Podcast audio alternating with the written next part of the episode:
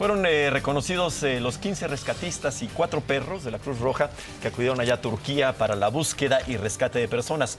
Los manejadores de Balam, Orly, Rex y Yuli señalaron que los perros cumplieron una doble misión, la de la recuperación de las víctimas y el apoyo emocional hacia los damnificados, quienes abrazaban a los perritos al momento de darles una mala noticia. El mejor reconocimiento es el que nos da toda la gente de México. Todo el país vea el trabajo que hacen los perros de búsqueda y rescate para que el, el, nivel de tenencia responsable con respecto a los animales pueda elevarse, ¿no? Podemos tener una cultura de cero maltrato y de mucha adopción. Es uno de los periodos de descanso que tuvimos.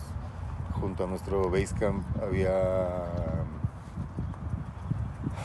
había carpas de damnificados y un día un grupo de niños cruzó nuestro base camp a jugar con los perros. Creo que esa imagen la tengo para toda mi vida.